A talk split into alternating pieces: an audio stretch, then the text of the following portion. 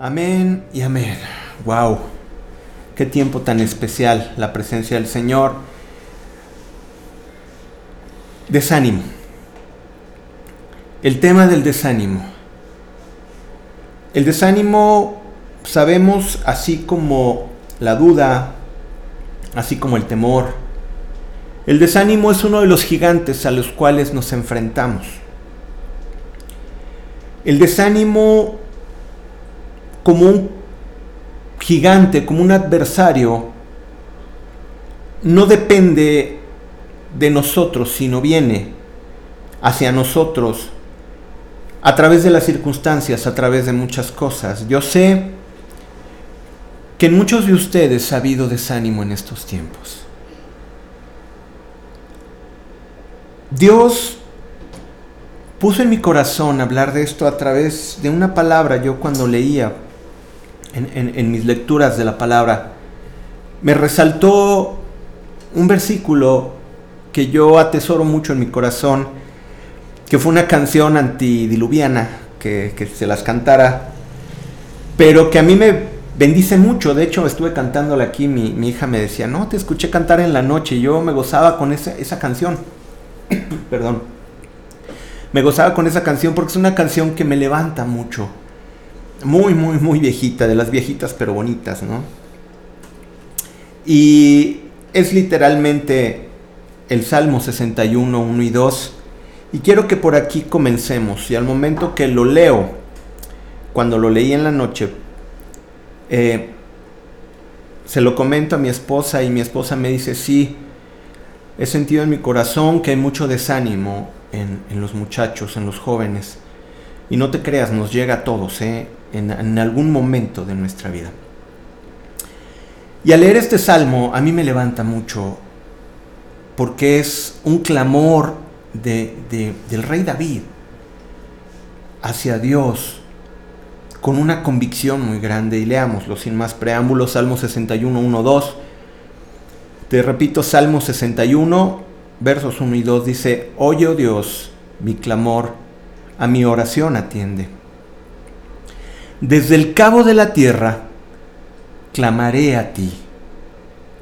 Cuando mi corazón desmayare, llévame a la roca, que es más alta que yo. Y recordé este, este canto leyendo esto y volví a mí ese canto que decía, escucha mi clamor, desde el cabo de la tierra clamaré a ti cuando mi corazón desmayare. Llévame, Señor, Señor, llévame y colócame en la roca que es más alta que yo. Aquella roca en la cual es inamovible, aquella roca en la cual hay seguridad, que ningún viento puede mover, ningún terremoto, que nada le puede tocar. Llévame a ese lugar seguro, decía el, el rey David. El rey David sabía que la fuerza en medio de la debilidad se encuentra en Dios. No hay otro lugar donde podamos ir en medio de la debilidad a nosotros los creyentes. No hay otro lugar que no sea Dios. No tenemos otro sitio. No tenemos otro castillo, otro escondedero. No tenemos otro, otro afluente de agua donde podamos saciar nuestra sed de consuelo, nuestra sed de, de seguridad, de confianza, que no sea el caudal de Dios. Y David lo entendía, el rey David lo entendía. El desánimo, escucha bien, y esto empieza a cambiar nuestra perspectiva, el desánimo es parte de la vida del ser humano. Realmente todos, sin excepción, han sentido desmayar en algún momento y han tenido ganas de renunciar. Y yo sé que diciéndote estas palabras, tú sabes perfectamente cuándo fue ese momento o estás pasando por ese momento donde sientes desmayar, donde sientes flaquear, donde tus fuerzas ya no te alcanzan y donde la palabra renuncia y dejarlo todo es muy común. Es el común denominador de las actividades que hacen, es renunciar, dejarlo. No puedo y no sigo más. El desaliento, digo, el desánimo es significa desaliento, es desfallecimiento de las fuerzas. Las fuerzas te abandonan cuando viene el desánimo. falta de energía física y emocional para continuar o emprender algo. Se te van las fuerzas físicas, se te van las fuerzas emocionales, no tienes la capacidad de poder esforzarte para alcanzar una meta, no quieres, estás negado a, dar un paso. Porque estamos rodeados de circunstancias eh, malas, obscuras, hay obscuridad, no, no, no podemos ver claramente el camino. Y ahí es cuando llega el desánimo a nuestra vida. En el Nuevo Testamento, una palabra usada para el desánimo, un, sinónimo, es la palabra desmayar. Y, lo vemos y, lo entendemos también en el, en el Nuevo Testamento. En 2 Corintios 4:6, la palabra nos dice, por tanto, no desmayamos, antes aunque este nuestro hombre exterior se va desgastando, el interior no obstante se renueva cada día. Y es la verdad, y créanme que yo sé de lo que te estoy hablando. La verdad es que el hombre exterior se va desgastando. Y cuando, cuando tu, tu, mente todavía te dice cuando haces algún tipo de ejercicio, lo estás visualizando y dices, no, tengo esta velocidad, tengo esta agilidad, voy a brincar tantos metros, voy a subir la escalera rapidísimo. Y tu cuerpo nomás no le entiende. Tu cuerpo hace otra cosa. La última vez que jugué fútbol, mi mente hacía unas jugadas maravillosas. Mi cuerpo se frenaba en una barrida y después brincaba y podía pegarle al balón. La realidad de mi cuerpo es que iba rodando en el piso. No así inconteniblemente, ¿no? El viejo hombre se va desgastando, te estoy diciendo algo personal, es cierto, lo podemos ver, nuestro hombre exterior se va desgastando día con día. Pero fíjate bien lo que dice la palabra, el interior no obstante se renueva día con día. Y este hombre interior es lo que el Señor ve y es lo que quiere trabajar el día de hoy.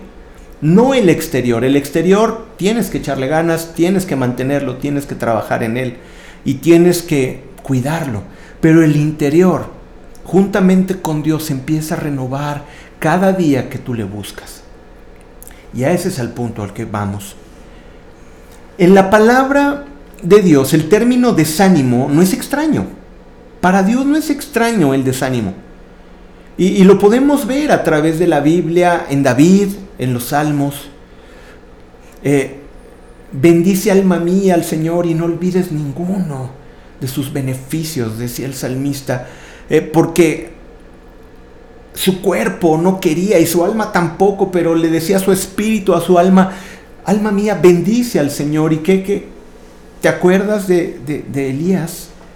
Después de haber eh, acabado con todos los sacerdotes de Baal, entra a un lugar solo, triste y queriéndose morir después de una victoria impresionante, que haya descendido fuego del cielo, y viene porque Jezabel lo estaba persiguiendo.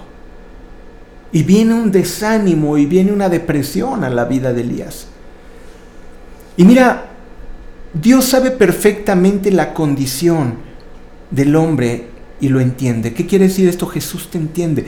Porque Jesús al momento de que viene como hombre y al vivir la vida como hombre vino, y dice en Hebreos 2, me parece, que Él viene y nos entiende. Y Él se compadece de nosotros, porque en carne Él sufrió.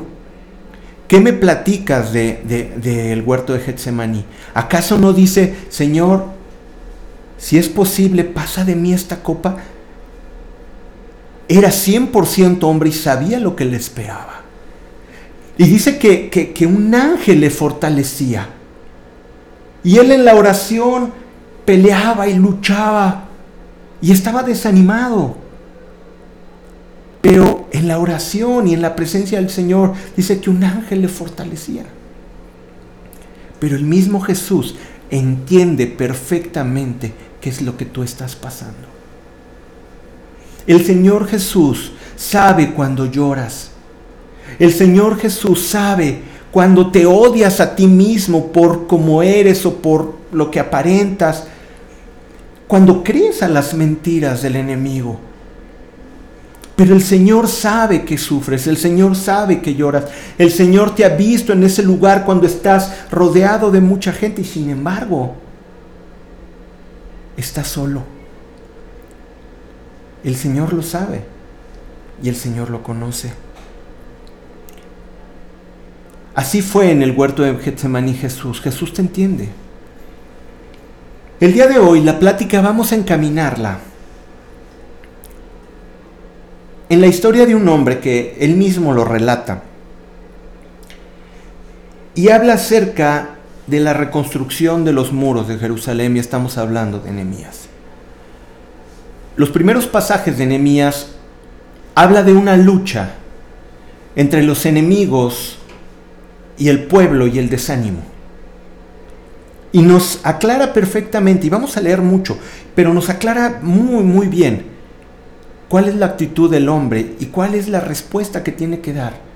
Y cuáles son todos aquellos agentes externos que buscan que tú caigas, que buscan desanimarte, que buscan destruirte. Pero para hablar de Nehemías vamos a, vamos a hablar un pequeño contexto. yo había estudiado muchísimo, pero es tanto lo que tenemos que le vamos a dar un repaso muy rápido. Y me voy a ir rápido, ¿ok? Así que mucha atención, como digo, abróchense los cinturones y vamos a hablar. El pueblo de Judá, como, como tú sabes y recuerdas, fue llevado cautivo 70 años a Babilonia, conquistado por el rey Nabucodonosor II. Nabucodonosor II, los caldeos, el pueblo de, la parte de Mesopotamia, de capital Babilonia, eh, eran despiadados eran no como los asirios que habían acabado con el reino del norte, con Samaria y toda aquella parte, pero sí eran muy sanguinarios, al grado que la manera de someter a los pueblos era acabando con todo lo que creían. Entonces destruyen no solamente los muros de la ciudad, sino también destruyen el templo. El templo representaba la presencia de Dios, no es como ahora que Dios Jesucristo nos ha dado el consolador en aquellos tiempos. En el tabernáculo de reunión primero y después en el templo se manifestaba la presencia de Dios donde el sumo sacerdote tenía acceso. Gracias a Dios por su misericordia que ahora tenemos acceso directamente al Padre y esa es una maravilla. Es toda la maravilla del mundo para nosotros porque ahora vivimos en la gracia. Pero destruye Nabucodonosor II el templo y se lleva cautivo al pueblo a Babilonia. En los tiempos del profeta Isaías lo describe, lo, lo describe en la segunda parte de sus escritos ese tiempo en Babilonia. Pero en el año 538 el imperio persa domina a Babilonia y el imperio persa era distinto. Y aquí viene un hombre muy importante, Ciro I o Ciro el Grande. Este hombre, la manera de conquistar era, era muy impresionante, la verdad. Si tú lees la historia de los persas, Ciro era impresionante, aunque también era hombre de guerra, ¿no? Y, y, y las batallas las ganaba con ejércitos, que eso no tiene nada de bonito, pero cuando conquistaba un pueblo no les atacaba sus creencias, no les atacaba sus, tradiciones. Al contrario, se enriquecía y tomaba lo bueno de ellas. Entonces, en el 538, el rey Ciro acaba con Babilonia y al año siguiente permite el primer regreso de los judíos, después de 70 años, permite el primer regreso, guiado por Zorobabel. Zorobabel del linaje de los reyes de Judá. Se, dice que es nieto de, Joaquín. Y él regresa con una parte, a, más de 40 mil eh, judíos regresan y empieza a construir los cimientos del templo. Lo primero que empiezan a restituir es los cimientos del templo.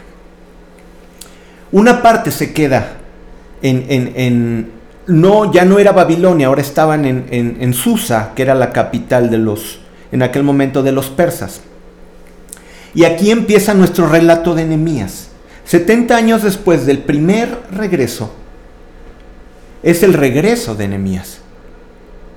Ya no es con Ciro, había pasado Ciro, Darío, Jerjes y ahora viene Artajerjes, que es el cuarto rey. Dice que en el séptimo, año del rey Artajerjes regresa Nemías. 70 años después del primer regreso de Zorobabel, viene Nemías. Y aquí es donde empieza nuestra historia. También regresa juntamente con él Esdras. Y Zorobabel empieza a edificar el templo. Nemías se encarga de la ciudad y los muros. Y Esdras del corazón del pueblo, volviendo a instituir el culto, volviendo a instituir los mandatos de la ley en los corazones de los judíos. Pero nos vamos a abocar a Nehemías y aquí vamos a leer mucho acerca de Nehemías. Y empezamos en Nehemías 1, eh, capítulo 1, del 1 al 4, y nos vamos a ir leyendo rápido y nos vamos a detener en las partes donde tenemos que poner énfasis. Nehemías 1, del 1 al 4. Palabras de Nehemías, hijo de Acalías. Aconteció en el mes de Kisleu, en el año 20, estando yo en Susa, capital del reino, describiéndolo Nehemías, que vino Anani, uno de mis hermanos, con algunos de los varones de Judá, y le pregunté por los judíos que, había, que habían escapado, que habían quedado de la cautividad y por Jerusalén en el 3. Y me dijeron, el remanente, el remanente, los que quedaron de la cautividad allí en la provincia están en gran mal y afrenta. Y el muro de Jerusalén derribado y sus puertas quemadas a fuego. Fíjate bien el corazón de Nehemías. Cuando oí estas palabras, me senté y lloré e hice duelo por algunos días. ¿Y qué? y ayuné y oré delante del Dios de los cielos. ¿Qué amor Dios había puesto en el corazón de Nehemías por su pueblo y por su ciudad después de tantos años de no estar ahí? Sigue narrando la oración en el capítulo 1, la oración de Nehemías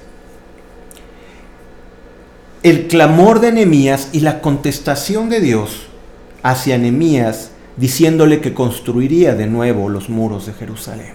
Volvería a reconstruir la ciudad. En el principio del capítulo 2, ah bueno, y en el 1 al finalizar también aparecen los enemigos de Nehemías. Y empiezan a aparecer estos enemigos que van a querer destruir la obra de Dios. Y estos enemigos son los mismos que actualmente quieren destruir y desanimarte. Y vamos a, vamos a ver a estos personajes que siempre van a estar tratando de derribar la obra de Dios que ha hecho en tu vida. Siempre van a tratar de derribar lo que Dios está haciendo crecer. Siempre va a haber unos enemigos que van a tratar de destruirte. Y esos aparecen al final del capítulo 1. Empieza el capítulo 2. Y por esta noticia está muy triste Nehemías. Nehemías está muy triste y por lo que veo había hallado gracia delante de los ojos de Artajerjes, porque lo nota el rey que él está triste. ¿Por qué estaba ahí en el palacio? Porque Nehemías es copero del rey. Él tiene que probar las bebidas antes que dárselas al rey. ¿no? Este era una para, para evitar ¿no? que, eliminaran al rey, tenía un copero que tomaba antes para cerciorarse, ¿no?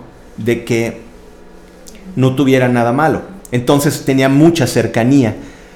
Y al momento que lo ve triste, el rey Artajerjes le pregunta, ¿por qué estás triste? ¿Qué tienes? Y le dice, es que mi ciudad está asolada, dice, y la ciudad de los sepulcros de mis padres está destruida.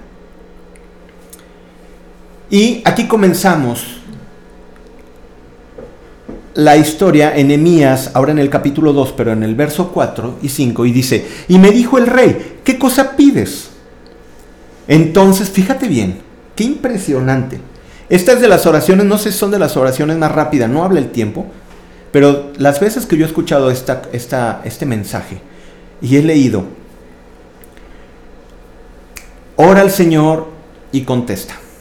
Y me dijo el rey, ¿qué cosa pides? Entonces oré a Dios de los cielos y dije al rey, si le place al rey y tu siervo ha hallado gracia delante de ti, envíame a Judá, a la ciudad de los sepulcros de mis padres, y la reedificaré. En el 6 dice, entonces el rey me dijo, y la reina estaba sentada junto a él, ¿cuánto durará tu viaje y cuándo volverás? Y agradó al rey enviarme después de que yo le señalé el tiempo. Halló gracia delante del rey y lo bendijo. Más adelante dice que aún le pide no solamente el ir, sino le pide que en la parte donde hay bosque, al encargado del bosque que le diera madera para, para construir, reconstruir las puertas, los pórticos y la ciudad, y dice que también pide cartas para cuando pase de camino nadie le estorbe. Entonces le da tanto la madera como las cartas para poder llegar sin ningún problema. O sea, cuando Dios abre las puertas, muchachos, las abre completas. Estamos hablando del imperio más poderoso de ese tiempo. Y un simple copero, administrador, haya gracia delante del rey y es llevado a Jerusalén. Dios, cuando abre puertas, nadie las cierra. ¿Ok? Sigamos leyendo en el 19, 2.19. Pero cuando lo oyeron Zambalat, Oronita, Tobías, el siervo, Amonita y Gesem el árabe, hicieron escarnio de nosotros y nos despreciaron diciendo, ¿qué es esto que hacéis vosotros? ¿Os rebeláis contra el rey? Cuando tú tienes la intención de cambiar y reedificar tu vida, siempre va a, va a haber alguien que te diga, ¿qué estás haciendo? ¿Realmente vale la pena que tú cambies? ¿Realmente vale la pena de que tú seas diferente, de que tú seas cristiano? ¿No has escuchado esas voces en familiares, en amigos? Bueno, amigos entre comillas. ¿No has escuchado esa voz que te dicen, ay, ¿a poco sí para qué? Ahora sí muy cristiano. Ya vas a dejar de hacer esto, vas a dejar aquello. Y te empiezan a cuestionar que si realmente vale la pena. Pero el Señor te ha enviado a edificar tu vida. Y la figura que estamos viendo en esto es la reconstrucción de la ciudad como la reconstrucción de tu vida. Tu vida estuvo destruida. Tu vida ha tenido percances, sus muros han sido destruidos, estás expuesto ante cualquier mal. Y el templo está derruido, el centro de tu corazón, y Dios no está en ese lugar. Pero Dios te manda a edificar tu vida y se van a levantar aquellos que no quieran que no quieren que tú seas edificado y que seas restaurado una vez más. Siempre va a haber enemigos. Y aquí Zambalat, Tobías y Gesem, el árabe, hicieron escarnio. Y van a hacer escarnio y te van a decir, no vale la pena, tú no cambias ni volviendo a nacer. Pues déjame decirte una cosa, volvemos a nacer de nuevo. Y empezamos porque el que está en Cristo, nueva criatura es. Las cosas viejas pasaron. Y aquí todas son hechas nuevas. Nosotros escuchamos la voz de Dios y no de Zambalat, de Tobías ni de Gesem. Nosotros escuchamos la voz de Dios. Nemías, al momento que le pide eh, a Dios poder reconstruir, Dios, perdón, Dios le contesta. Y cuando le contesta, empieza a imaginar una ciudad gloriosa una vez más. Tú puedes imaginar tu vida restaurada, sin condenación, feliz. ¿No quieres eso para tu vida? Una vida con paz. Yo no sé si con mucho o pocos bienes, pero contento. Contento con lo que tienes. Contento con lo que eres. Yo creo que es el anhelo de todos. Tener nuestra ciudad edificada, nuestro corazón edificado y volver a ser esas personas como Dios originalmente nos formó. Dios te ha mandado a reconstruir tu vida, pero depende de ti que la quieras volver a levantar. Depende de ti que la quieras volver a levantar. Nemías concibió una visión y tenía firme el propósito de su vida. ¿Tú tienes firme el propósito de tu vida? En Dios, claro. Si me dices, no, ser tener mi negocio, que bueno, está bien, o sea, qué bueno que tengas esas metas. Dios no está peleado con ellas, pero realmente dice la palabra de Dios, ¿de qué te sirve ganar al mundo si perdieres tu alma? Nuestra visión tiene que ser en Dios.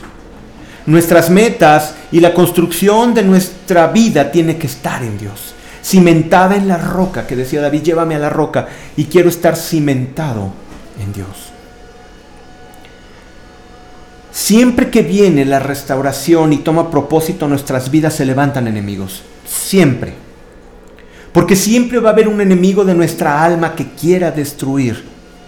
Y quiera destruir la obra.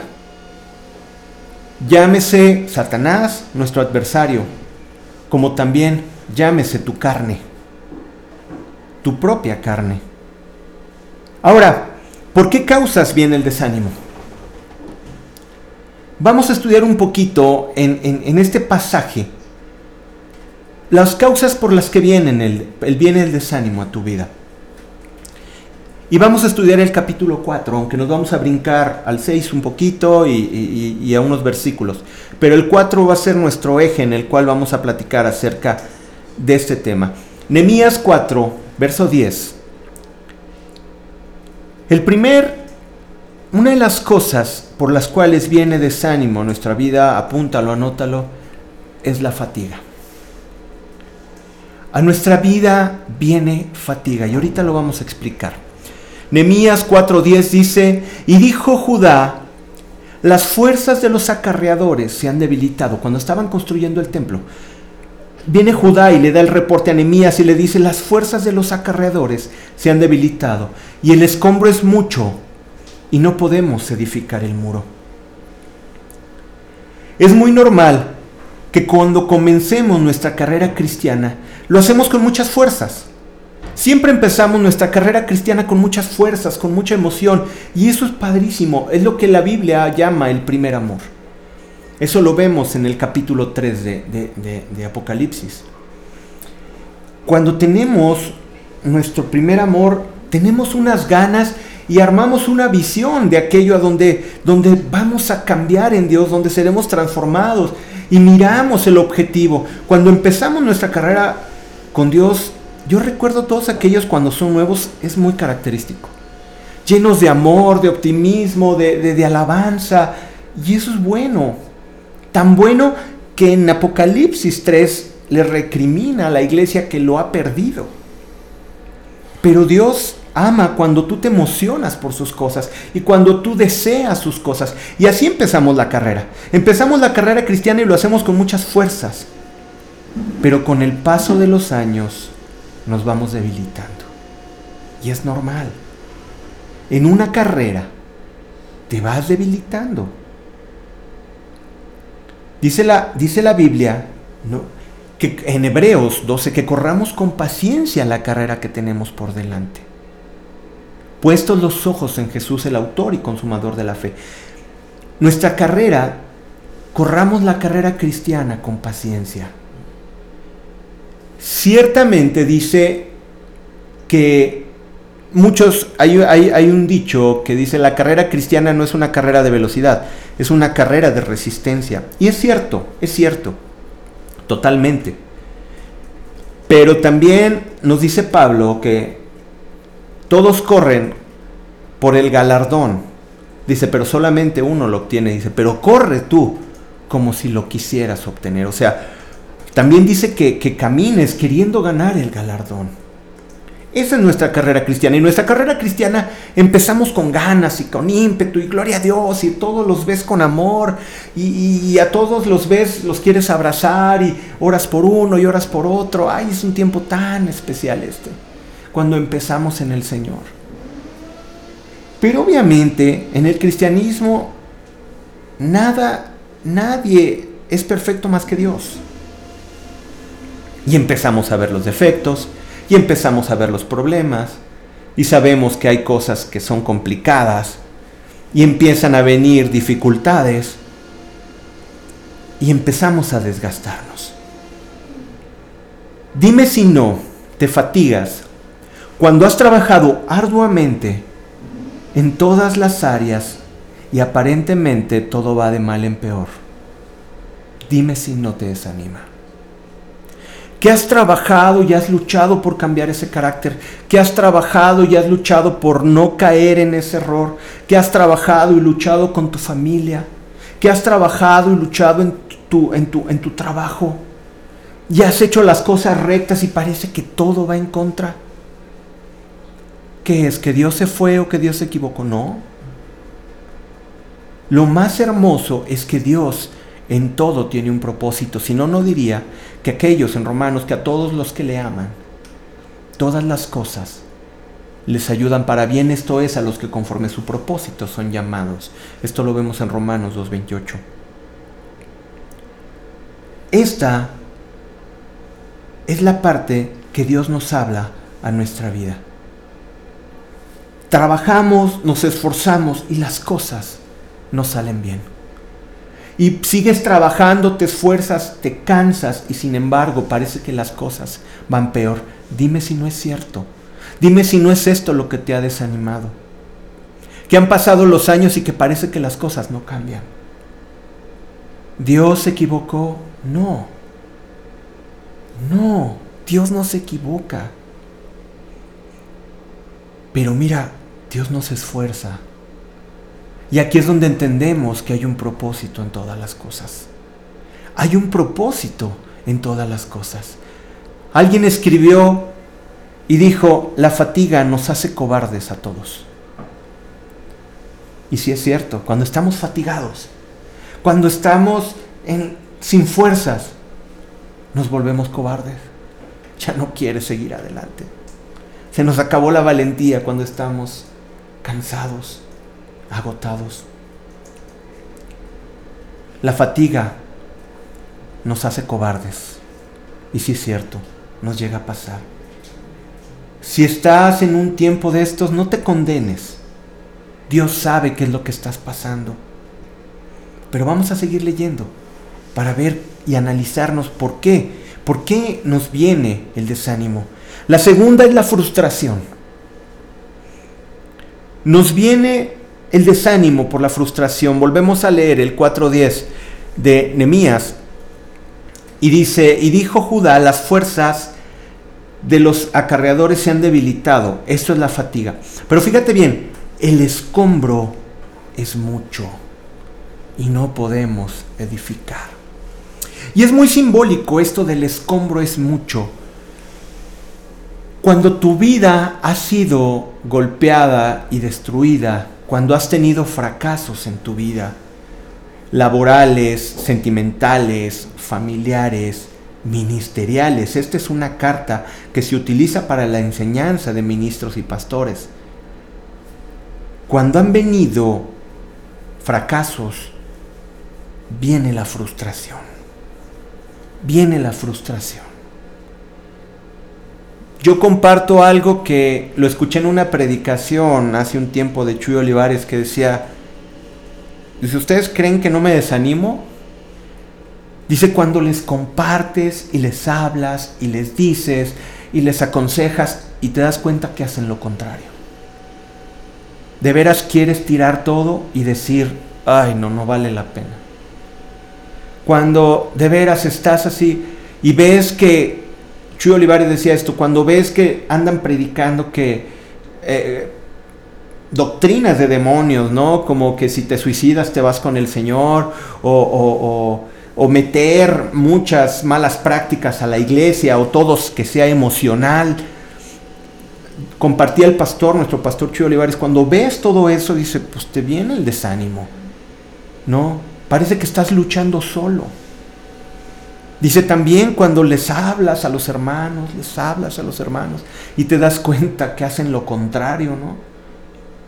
Bueno, también llega el desánimo, llega la frustración. Pero, gracias a Dios que tenemos la palabra, porque eso nos levanta. Y eso aprendemos los que ministramos de una u otra forma, eso nos levanta. La palabra de Dios, su Espíritu Santo y los tiempos de oración son los que nos levantan. Día con día trabajan arduamente recogiendo los escombros sin ver el avance de la construcción. ¿Te has fijado que cuando está, cuando viene una demolición, el trabajo de recoger los escombros es más pesado que el de edificar? ¿Sí o no? Cuando tu vida fue destruida y fue golpeada, te has dedicado toda tu vida a recoger los escombros y no ves el edificio, no ves tu edificación. Te has pasado toda la vida en recomponer solamente y quitar los escombros. Y viene frustración a tu vida y viene el desánimo a tu vida. Porque te has pasado solamente recogiendo los escombros. Es durísimo. Y es lo que se refiere aquí. El escombro es mucho y no podemos edificar el muro. Has trabajado arduamente en el ministerio, en tu trabajo, en la familia, en tu vida. Y no ves avance. Sigues batallando con lo mismo y una y otra vez. Y viene frustración a tu vida. Es más difícil levantar que edificar. Otra de las razones por las cuales viene el desánimo es el fracaso. Ellos mismos dijeron, no podemos edificar en este mismo versículo. Otra vez lo vemos en Emías 4.10, leemos la última parte y dice, y no podemos edificar. Un fracaso, no podemos. Cuando te sientes ah, fracasado, dices, no podemos, no puedo, no puedo, y viene el desánimo. Y el fracaso te, eh, te hace inútil. no encontré la palabra así de bote pronto, pero te inutiliza. Esa es. Te, te, te, detiene. El fracaso te, te, si no estás cimentado en Dios, te paraliza. Y te dice que no vale la pena. Ellos temían fracasar y el pueblo decía, no podemos edificar el muro. Pero fíjate bien, el fracaso es parte de la naturaleza humana. Todos fracasamos alguna vez. Una vez recordé, ahorita no está aquí escrito, pero recordé a un hombre que decía, yo no soy un fracaso. Yo he hecho cosas que han fracasado. Y es muy distinto. Una cosa es tú ser un fracaso y una cosa es hacer cosas que han fracasado. Y quizás tú has hecho cosas que han fracasado, pero no has perdido la esperanza y mucho menos si estás en Dios. Si estás en Dios, todos tus fracasos Dios los va a tomar para ser una nueva persona. Si has fracasado, Dios sabe tomar de lo más oscuro y de lo más triste y puede sacar luz porque Dios hace milagros. Dios toma lo vil y lo menospreciado para avergonzar a lo sabio. Dios lo toma para avergonzar a lo que no es. Y Dios te tomó a ti y me tomó a mí. Y con esta barro en sus manos le ha placido hacer algo diferente. Alguna vez en una clase de, emprendimiento decía que un éxito se compone de muchos fracasos. Cuando nosotros fracasamos, aprendemos. Si no hay fracaso, no hay enseñanza. Si no te caes, ¿cómo aprendes a levantarte? La primera vez te va a costar mucho, pero la segunda no. Y la tercera vez menos. Los fracasos son necesarios. Mira, ¿cómo aprenden los niños a caminar?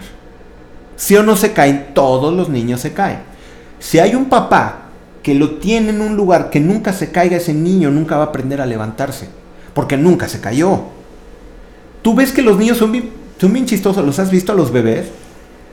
Y por eso yo veo que Dios nos puso dos colchoncitos atrás, porque se van a caer los niños y avientan el trasero para atrás y caen de pompis. Y no pasa nada, se levantan y otra vez. La primera vez se pusieron un trancazo, pero la segunda saben cómo caer. Y no le llaman, como dice la película, no le llaman volar, sino caer con estilo. Ya empiezas a caer diferente. Eso pasa cuando tienes fracasos. Los fracasos te ayudan a entender sabiduría, a entender conocimiento, a saber qué es lo que no tienes que hacer para que no te vuelva a pasar. Los fracasos son parte de la vida misma y Dios los permite para fortalecernos. Ahora, en tu fracaso es muy común que vengan los enemigos. Cuando las cosas no van bien es cuando el enemigo empieza a sembrar mentira. Y cuando viene un fracaso, viene el enemigo y te va a querer condenar. Tenemos que aprender a no hacerles caso. Escucha bien, ese no está ahí escrito. Pero en Emias 4.3 dice, estaba junto a él Tobías Amonita, el cual dijo, lo que ellos edifican del muro de piedra, si subiera una zorra, lo derribará. Cuando las cosas no van bien, el enemigo te va a decir, uy, con cualquier cosita, tu cristianismo se cae. No la vas a armar. No, no, no, con poquito eres derribado. No es cierto.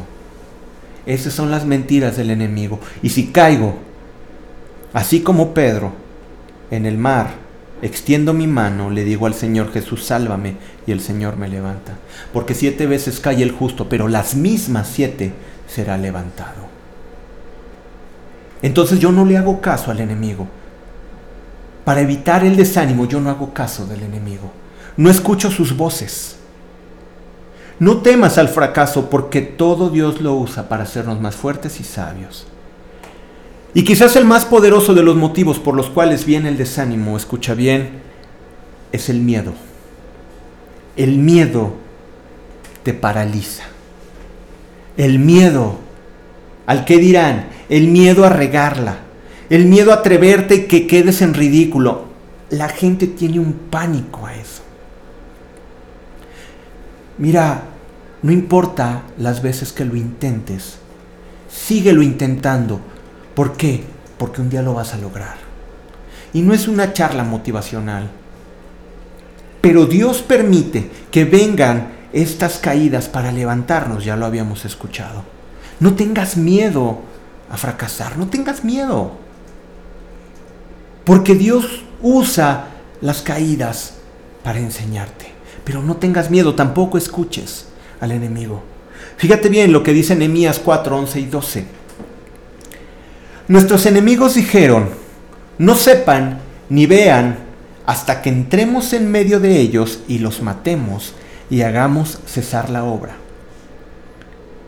Pero sucedió que cuando venían los judíos que habían entre ellos, nos decían hasta diez veces, de todos los lugares de donde volviereis, ellos caerán sobre vosotros. No solamente, fíjate bien, fíjate bien, los enemigos habían amenazado con matar a aquellos que estaban edificando el muro, sino también mandaban a los judíos despistados que habitaban entre ellos a desanimarte. Y esto es muy simbólico. Y esto es muy importante. ¿Por qué? Porque tú estás construyendo el edificio. Y viene el enemigo y te dice, no lo vas a lograr, te voy a destruir, vas a acabar muerto, no funciona, nunca vas a dejar ese vicio, nunca vas a dejar esa vida. Pero aquí vienen unos personajes. Los hermanos que habitaban entre los enemigos venían y te desanimaban. ¿Qué es lo que nos dice? Hay muchos hermanos que están más cerca de los enemigos que de Dios. Hay muchos hermanos que están muy cerca de los enemigos y hablan las palabras que los enemigos dicen. Cuando tengas amigos, acércate a aquellos que te van a edificar. No quiere decir que a los demás los deseches, los demás son para que tú les enseñes y los edifiques. Pero si vas a crecer, crece con alguien que te edifique y no estés con los hermanos que están cerca de los enemigos. Los que se les llaman cristianos paganos, cristianos light, que tienen su vida, que les da lo mismo hacer la voluntad de Dios o no. Que diga, ah, esto sí me conviene, Señor, pero esto no. Voy a tomar de la Biblia esto, pero pues esto no me conviene. No te digo que no te juntes con ellos, no. Te estoy diciendo que no escuches, no tomes consejo de aquellos que están más cerca de los enemigos que de Dios. Esto es lo que aquí nos habla. Las críticas pueden desalentarnos mucho. Y mira, somos criticados cuando hablamos la palabra de Dios por la forma, por el dicho, por la manera, por la metodología, somos criticados. Un cristiano es criticado por lo que habla y por lo que dice. Pero no estamos para escuchar la voz de los enemigos, estamos para seguir al Señor. Cuando emprendes algo de parte de Dios no falta quien no esté de acuerdo y critique. Siempre va a haber alguien que no esté de acuerdo.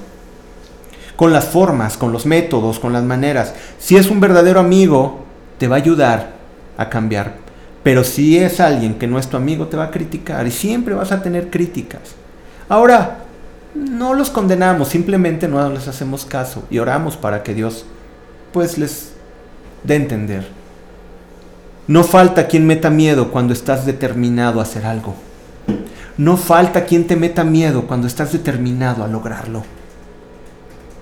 Tú estás buscando al Señor, tú estás clamando al Señor y dices, Padre, no veo la respuesta, no veo la salida, pero confío en ti. Y llegan y te dicen, ay, ¿dónde está tu Dios? Mira, te va peor. Ahora eres honesto y ¿qué pasa? ¿Estás más pobre? Déjame decirte una cosa, no escuches la voz del enemigo. Confía en Dios. Tenemos todavía un buen tramo de la enseñanza. Vámonos rápido y esta va a ser un poquito más larga, pero Pon atención, está muy padre. Ahora, en esta sección, según esta historia, ¿cómo vamos a vencer el desánimo?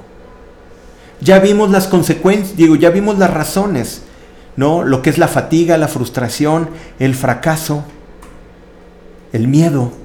Pero ¿cómo vencer el desánimo? ¿Cómo vencer el desánimo? Lo primero que hace Nehemías cuando viene el enemigo, lo primero que tienes que hacer es clamar a Dios. Tienes que clamar a Dios. No tiene que ser lo último. Algunos dicen, bueno, ya no queda otra cosa más que orar. No, no, no. Es totalmente lo contrario. Cuando viene una adversidad, Señor, encomiendo ante mi causa. Fíjate bien, enemías 4, 3 y 5, vamos a leerlo rápido. Estaba junto a él Tobías Amonita, el cual dijo, lo que ellos edifican del muro de piedras, si subiera una zorra lo derribará. Y fíjate bien en el 4, Nemías narrando, oye, oh Dios nuestro, que somos objeto de su menosprecio. ¿Qué hizo? A orar. Oye, oh Dios nuestro, que somos objeto de su menosprecio, y vuelve el baldón de ellos sobre su cabeza y entrégalos por despojo en la tierra de su cautiverio. No cubra su iniquidad ni su pecado sea borrado delante de ti, porque se airaron contra los que edificaban. Nemías clama y pone su causa en manos del Señor. Esto fue lo que pasó. Nemías puso delante del Señor su causa.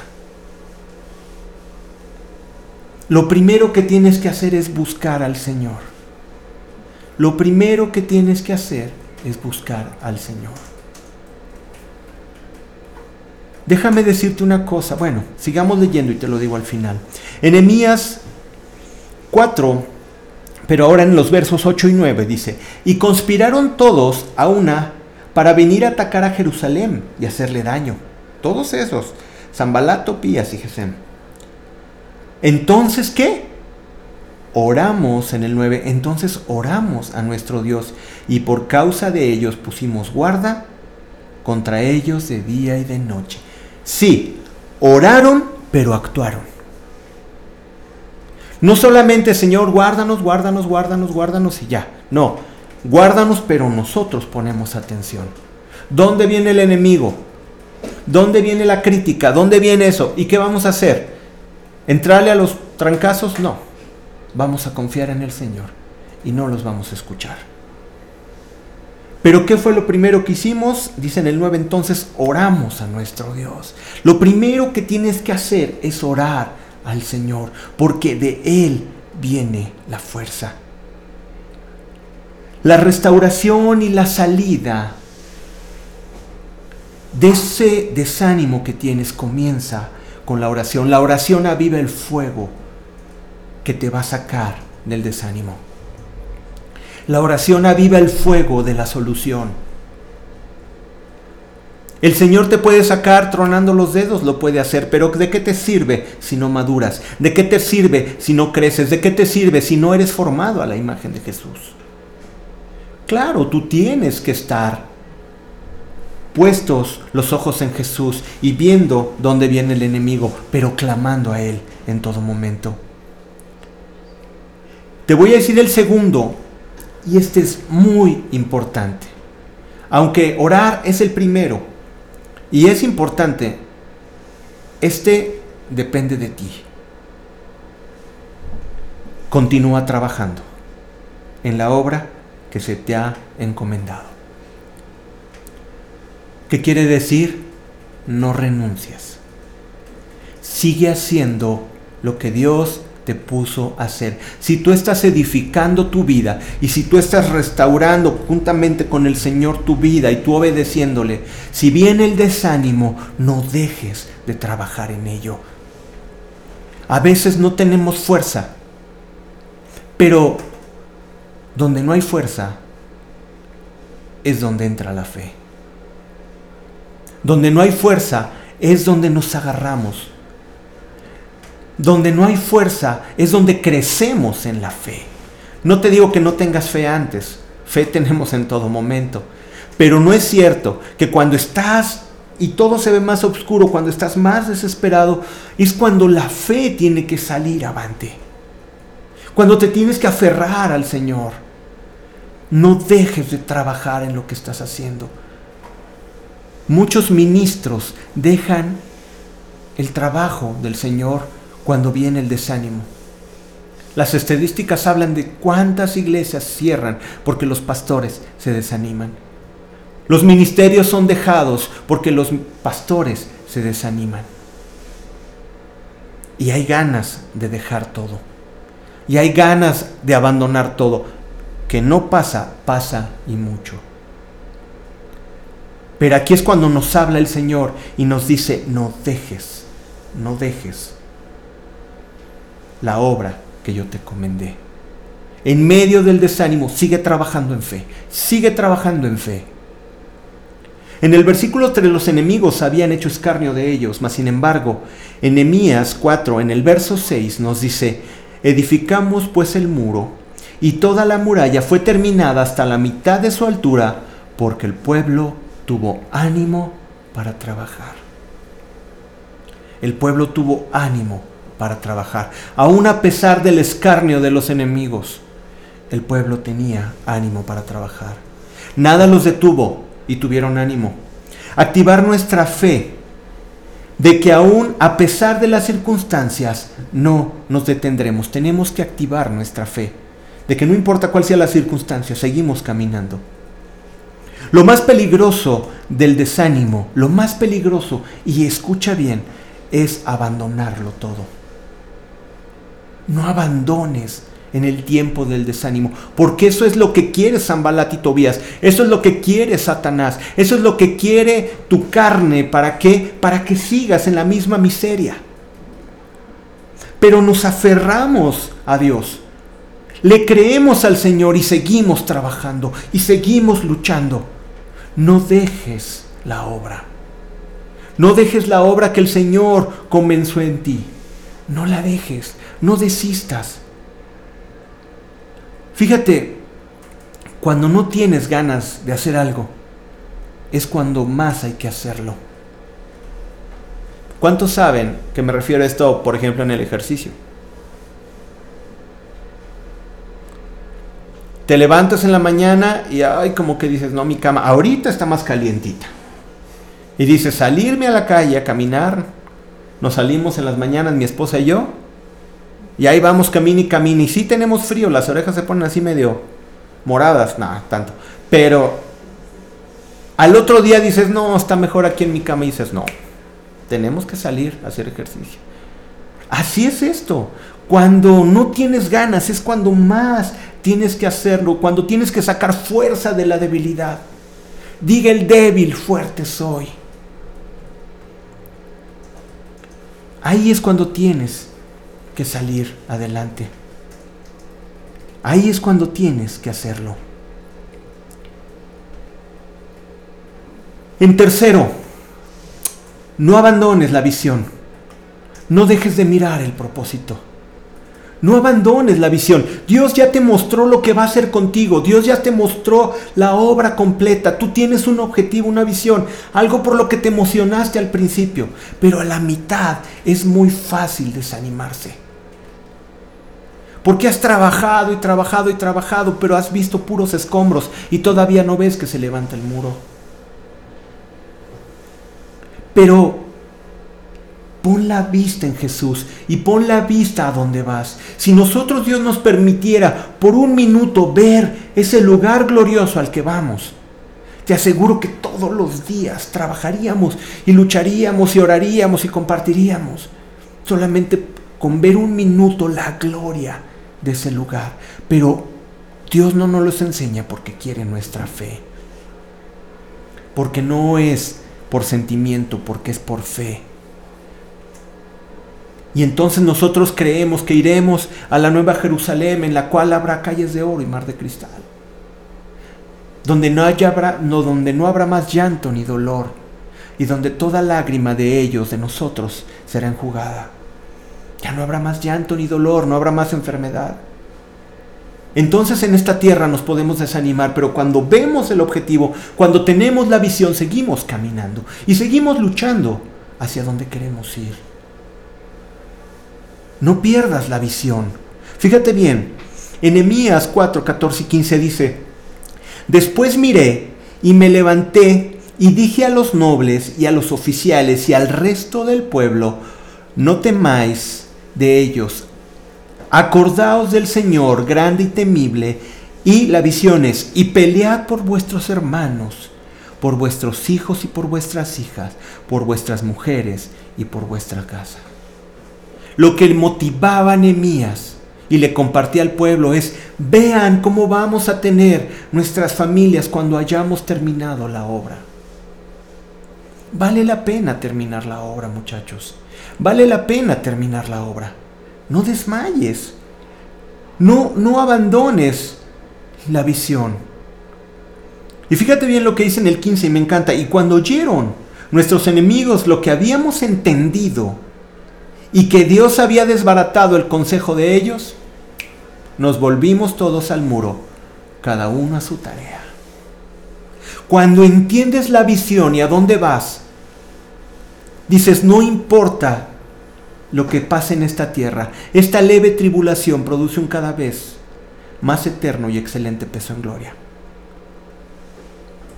Este paso en esta tierra será difícil, será complicado, pero déjame decirte una cosa, el objetivo no se compara, no se compara. Nemías lo hacía por el bien de su pueblo y así lo comunicó a todos. Dios ha tratado un propósito para, tu vida, pero cuando quitas la mirada de esto es muy fácil hundirte. El enemigo va a tratar de que dejes la obra a cualquier costo. En, fíjate bien, en el capítulo 6, aquí nos brincamos al capítulo 6 de Nehemías 2 y 3, dice, Zambalat y Gesem enviaron a decirme, ven y reunámonos en alguna de las aldeas del campo de, Ono. Mas, ellos habían pensado hacerme mal. Recuerda que está, eh, eh, te lo está platicando Nehemías. Mas ellos habían pensado en hacerme mal. Y les envié mensajeros diciendo, yo hago una gran obra y no puedo ir porque cesaría la obra dejándola yo para ir a vosotros. ¡Wow! Yo tengo, digo, yo hago una gran obra. No abandones la obra aunque parezca que todo está oscuro, aunque el enemigo quiera quitarte la visión. Tú piensa que estás haciendo una gran obra que el Señor te encomendó y no le hagas caso a los enemigos. Tú estás haciendo una gran obra. La obra en tu vida es una gran obra, no la abandones. Cuarto, apropiate de las preciosas promesas de Dios. Dice en el 14, a la mitad, dice, no temáis delante de ellos, acordaos del Señor grande y temible. Siempre recuerda las promesas de Dios. Dios ha ganado la gloria para ti. No te derrotes en tu carrera. No te derrotes. Recuerda las promesas del Señor. Pégate a la palabra del Señor. Recuerdo a un, a un predicador que decía, tenemos que trabajar sobre la alimentación forzada. Yo decía, ay, ¿qué es esto de la alimentación forzada? ¿no? Dice, mira, es un término que él inventó, no es nada teológico, pero decía, hay veces que no tengo ganas de leer la Biblia, porque estoy desanimado, porque pienso que ya no tengo esperanza. Dice, pero en ese momento me digo, ve a la mesa, pon la Biblia frente a ti, siéntate, cállate y ponte a leer. Dice, esa es la alimentación forzada. Y ponte a leer. Y dice, y no te levantes hasta que Dios no te haya hablado. Y lee, y lee, porque seguramente ahí en la palabra vas a encontrar la respuesta. Aférrate a las promesas en la escritura. Porque el Señor ahí tiene gran bendición para tu vida. El Señor tiene gran bendición para tu vida a través de su palabra. La palabra atiza el fuego de nuestra recuperación. La palabra atiza el fuego de nuestra recuperación. Es el bálsamo que nos sana. Es el agua que quita nuestra sed. Le decía Jesús a la mujer, si tú bebes de esa agua volverás a tener sed, pero si tú bebieres del agua que yo te daré, no tendrás sed jamás.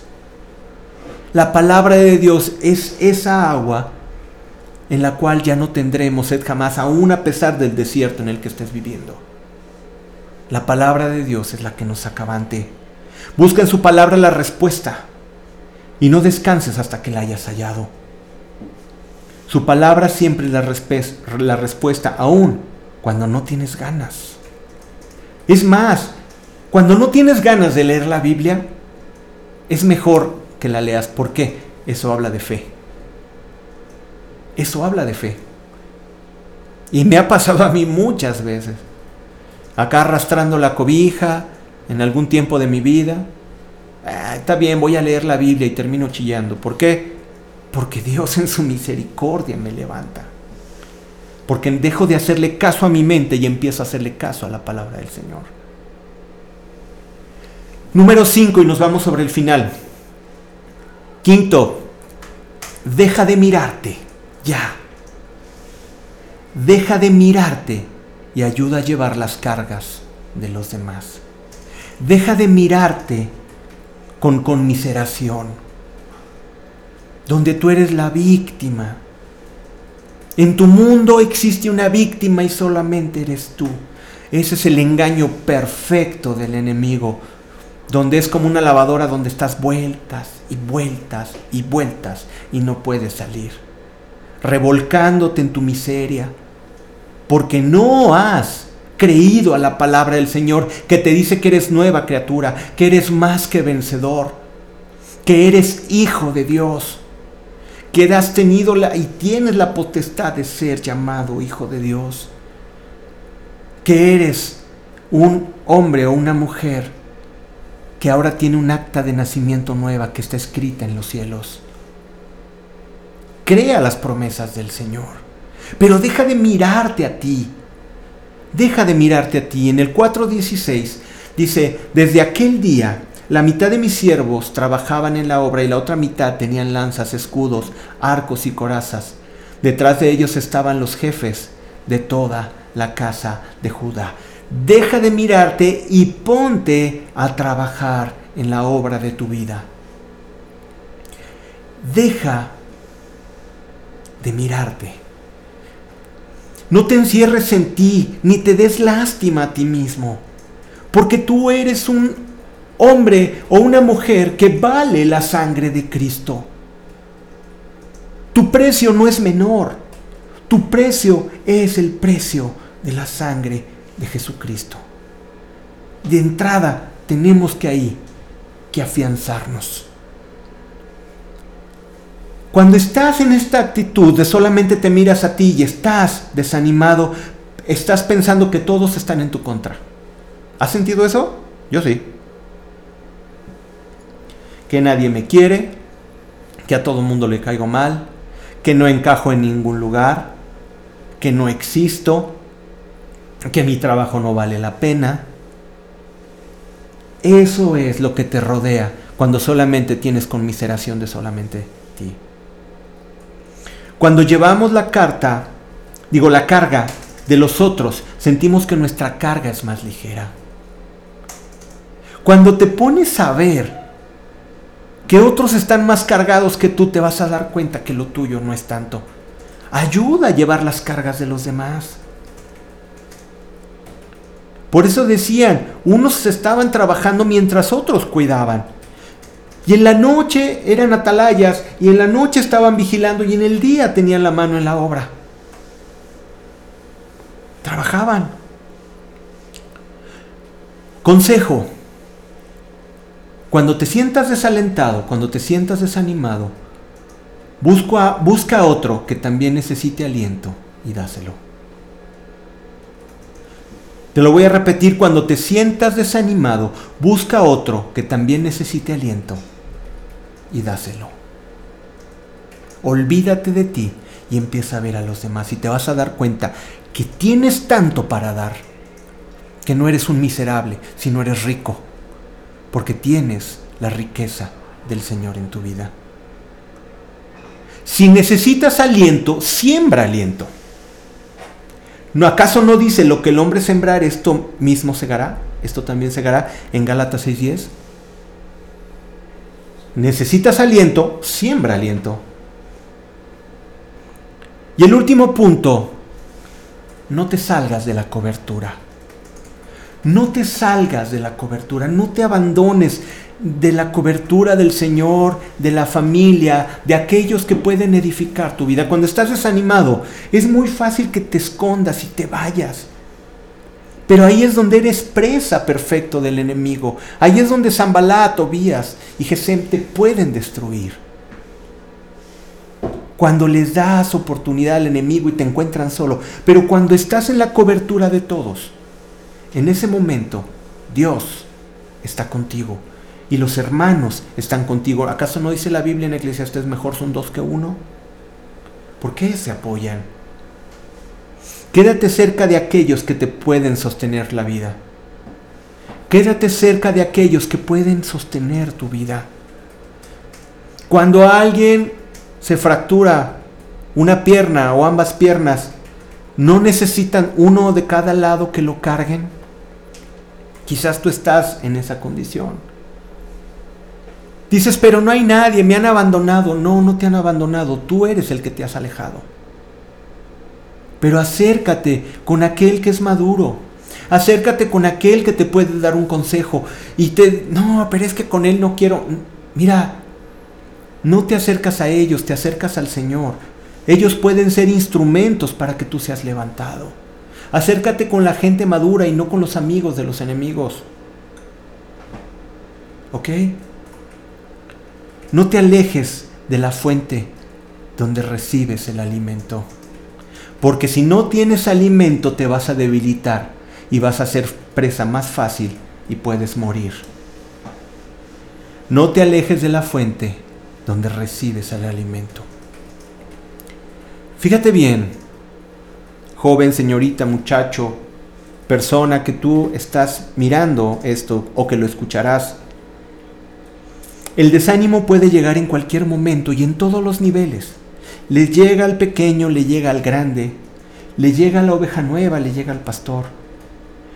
Le llega al que tiene mucho y le llega al que tiene poco. El desánimo le puede llegar a cualquiera. Entonces, si te llega a ti, no te sientas como el único. Nos pasa a todos, pero Dios lo permite porque es parte del crecimiento. La respuesta, como lo vimos en Emías, siempre fue Dios. La respuesta siempre es el Señor. Y te voy a decir algo que me la pensé escribir, pero lo voy a decir. No es malo. No busques fórmulas inmediatas o milagrosas para salir del, del, desánimo. Dios no actúa de esa manera. Si efectivamente no lo escribí. No busques fórmulas inmediatas o milagrosas para salir del desánimo. Eso es de chamanes o de adivinos o de milagreros. Nosotros queremos algo rápido para salir, algo mágico Queremos algo que nos saque del desánimo, pero es algo con lo que tú tienes que trabajar en tu vida. No hay fórmulas milagrosas para salir del desánimo. No las busques. Dios no actúa así. ¿Ok? Dios permite que entremos en desánimo para fortalecernos y afirmar nuestra fe.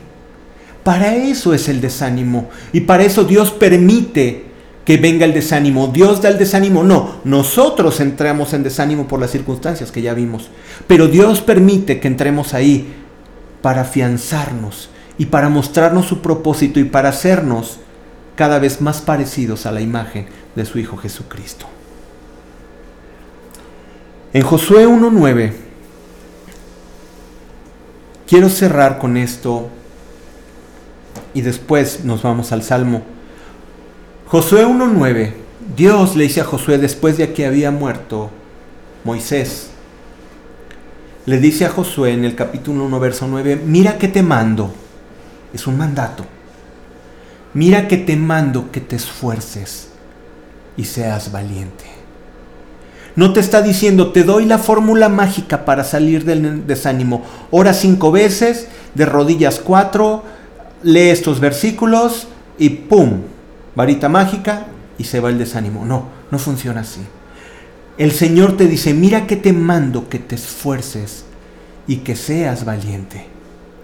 No temas ni desmayes, no temas.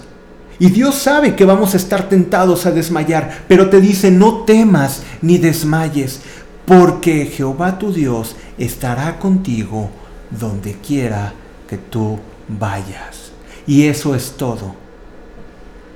Por eso el salmista decía, cuando mi corazón desmayare, llévame a la roca que es más alta que yo. ¿Por qué? Porque sabía que si el Señor estaba con él, así como con Josué, su vida estaría a salvo. El desaliento, el desánimo, viene a tu vida y yo sé que puedes estar viviendo eso. Pero el Señor te está diciendo, crece, crece en fe, fortalécete que yo no te voy a dejar. Tú esfuérzate, tú haz lo posible y el Señor hará lo imposible. Cuando vea en ti fe para caminar en medio del tiempo difícil, el Señor, a través de la fe, va a extender su mano y va a ser el milagro. Pero tienes que dar el primer paso. Tienes que, en este desánimo tienes que dar el primer paso. Puedes tener al ejército de Egipto atrás de ti. Y puedes tener el mar enfrente de ti. El mar no se va a abrir hasta que metas primero tú el pie. Eso es lo que quiere el Señor. Métete al mar rojo y empieza a caminar y empieza a actuar en fe. Mira que te mando que te esfuerces y seas valiente. No temas ni desmayes, porque Jehová tu Dios estará contigo en donde quiera que vayas.